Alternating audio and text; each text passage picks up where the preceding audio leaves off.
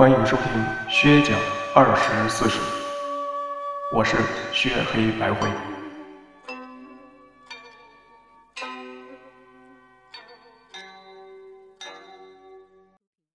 欢迎收听薛讲二十四史，《史记》本纪第一，武帝本纪，皇帝，黄色的黄，帝王的帝，不是白字加上王字的黄，而是颜色那个红黄蓝绿的黄。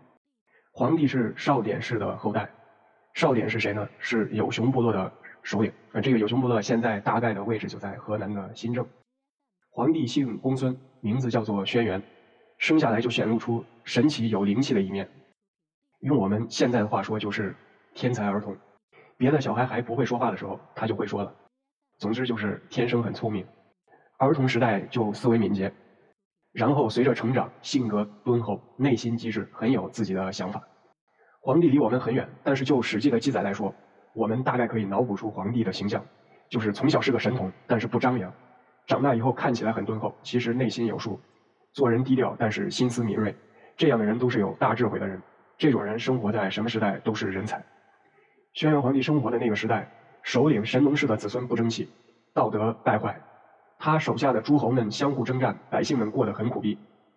神农氏是三皇之一，非常的牛逼，但是当时也力有不逮，想管但是管不了，因为他连自己家的子孙都管不了，更不用说手下的各路诸侯。所以神农氏很郁闷，天下这么乱，老大又镇不住，轩辕看不过去了。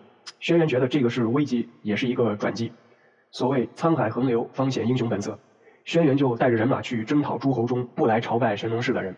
神农氏虽然衰落了，但毕竟是当年亲自尝百草，教会我们这个农耕民族种地的神人，所以轩辕为了神农氏而战，这个说法是很合理的。就是轩辕这个借口很会找借口，这个为神农氏而战很正义。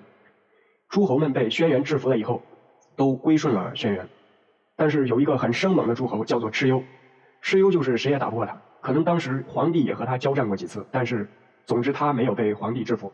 后来他被皇帝制服了，而且皇帝制服蚩尤的手段是非常残忍的。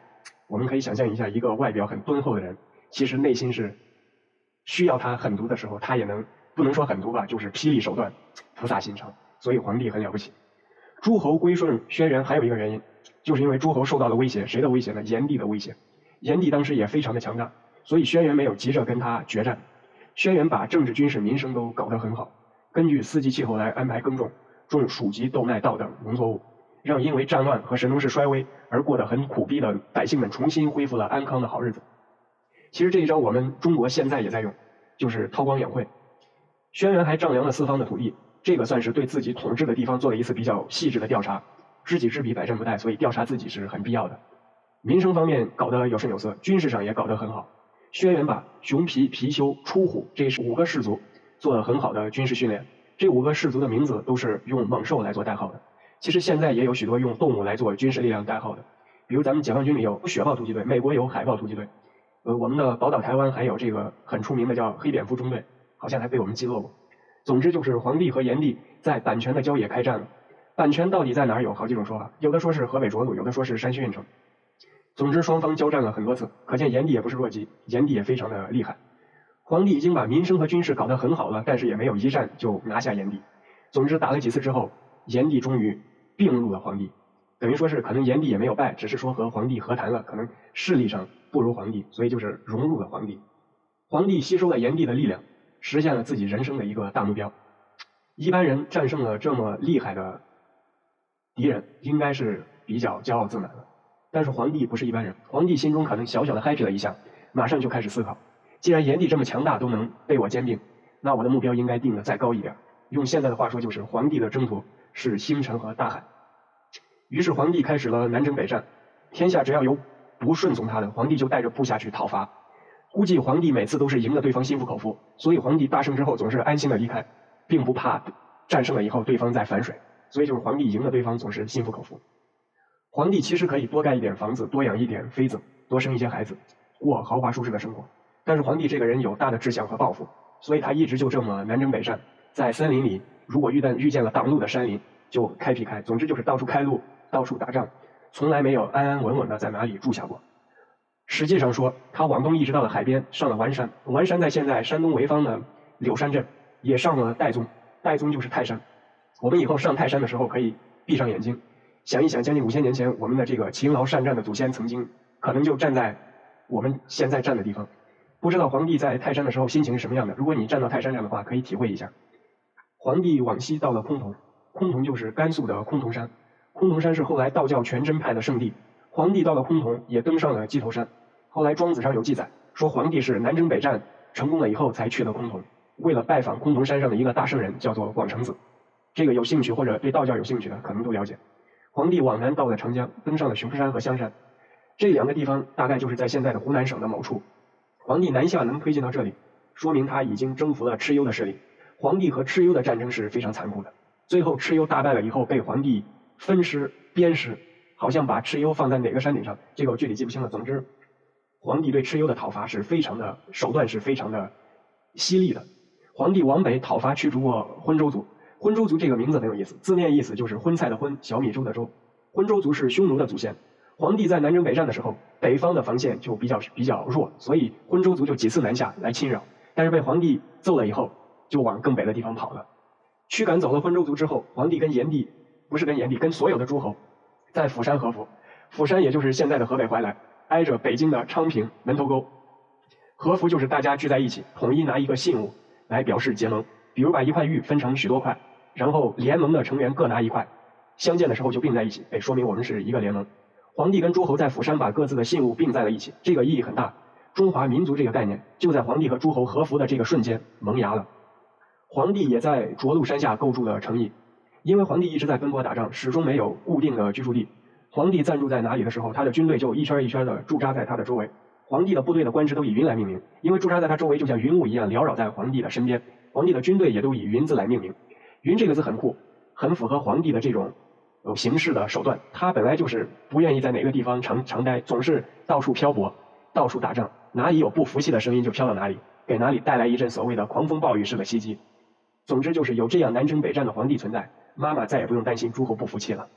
皇帝还设立了左右大监，来帮助他统治手下的 N 多的诸侯国。这个实际上记载是万国，总之就是很多的诸侯国。到了这个时候，各个诸侯国都不再相互讨伐，不再折腾百姓，都在皇帝的带领下好好的生产，好好过日子。因为天下安定了，所以皇帝之下对山川鬼神的封禅祭祀的规模，也比前任的帝王们大得多。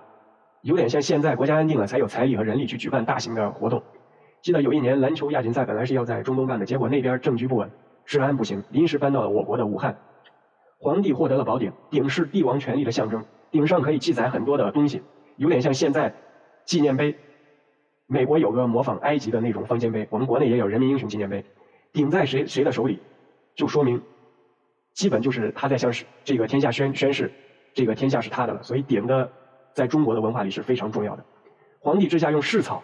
来推算历法，预知节气和日期。节气和日期对于农耕民族是非常重要的，因为什么时候播种、什么时候收获，都需要靠节气来预告。有些人一提到古代的祭祀占卜，就会想到封建迷信。其实只能说这里头有一小部分是封建迷信，但是大部分是对老百姓的生产生活有帮助的。所以古代的祭祀和占卜，这种对历法的推定，其实是蕴含了很深的天文和地理的知识。皇帝还推举了四个贤能的人来协助他治理天下，分别叫封后、立木、长仙和大红。封后是一个懂气象的专家。负责天气预报和祭祀。据说皇帝在打仗的时候，曾经依赖丰厚的能力带来过一场狂风暴雨，啊，有点像《X 战警》里的暴风女。立木，立木是放羊和射箭的专家。立的意思就是很善于拉硬弓，弓越硬，力道越大，射的也越远。而且这个立木就是后来姓厉和姓穆的人的祖先，厉是力量的厉，木是牧羊的牧。另外这个长仙，长仙是个发明家，发明了很多的狩猎工具。据说鼓也是他发明的。最初的鼓不是用来开 party 的，是用来打仗的。战鼓齐鸣，就像打雷一样，能把对方吓得六神无主。在皇帝讨伐蚩尤的一战中，皇帝用了大量的鼓，把蚩尤这个部队搞得心神不宁。大红，大红也叫鬼鱼区，是个牛逼的武将，也是一个医生。据说他辅佐皇帝发明了金木水火土五行说，他也详细的研究了经脉的奥妙。这个鬼鱼区有研究说是他跟后来蒙语里的某一个单词很像，就是他和成吉思汗后来部下的有一个部门，名字非常的像。就是可以推断，这个鬼鱼区这这个叫法，可能就是蒙古族祖先的某种叫法，就说明我们中华民族从很早以前就是这个多民族和谐共处的啊。这个是，呃，反正大家有兴趣的话可以去研究一下。呃，从上面可以看出，皇帝不仅勤劳勇敢，而且有远大的志向。而且很会用人。他当时算是汇聚了当时各行各业的精英人才，就等于说皇帝是一个很牛逼的人，不仅体现在他自己牛逼，也体现在他能把牛逼的人吸收在他周围。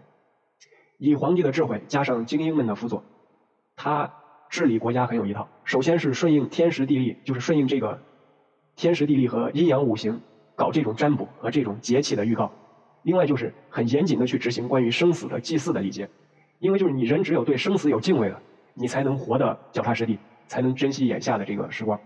另外就是他也研究国家存亡的道理，这个就等于皇帝是一个，就不不是说完全凭感性或者凭自己的天才在。治理治理这个天下，他其实也也去总结一些前人的智慧，也去研究一下这个治国理政的这个道理。所以皇帝是善于学习的。另外就是他领导人民好好种地，驯化了许多的牲畜和昆虫。这个实际上是这么记载，翻译成大白话就是老百姓好好的种种地，好好的养猪养羊。可能这个驯化昆虫的意思就是养蚕之类。总之就是领导人民奔小康。皇帝为什么被叫做皇帝？帝字很好解释，就是帝王的意思。黄是黄土的颜色。就是代表的是皇帝有土德，把金木水火土五行看成五德，好像是战国时期阴阳家们搞出的一套理论。这一套理论也很有意思，呃，不能轻易的就说是封建迷信。如果有兴趣的，可以去研究一下关于阴阳家阴阳家的这些五行看成五德的这种学说，它和国运什么的都有关系。呃，我这里找到了一种说法，说皇帝是第一个把土星作为观象授时依据的天子，所以有土德。呃，中国对于这种天文的研究，几千年前就已经很牛逼了，好像。西方是十二星宿，印度是二十七星宿，我们是二十八星宿。就是可能我们观测这个天文，搞这种天象的研究，我们是非常的系统、非常的细致的。这个也是起源，可能就是从皇帝这里开始起源。总之，这个就是实际上对于皇帝的一些描述和我的一些解读。谢谢大家收听。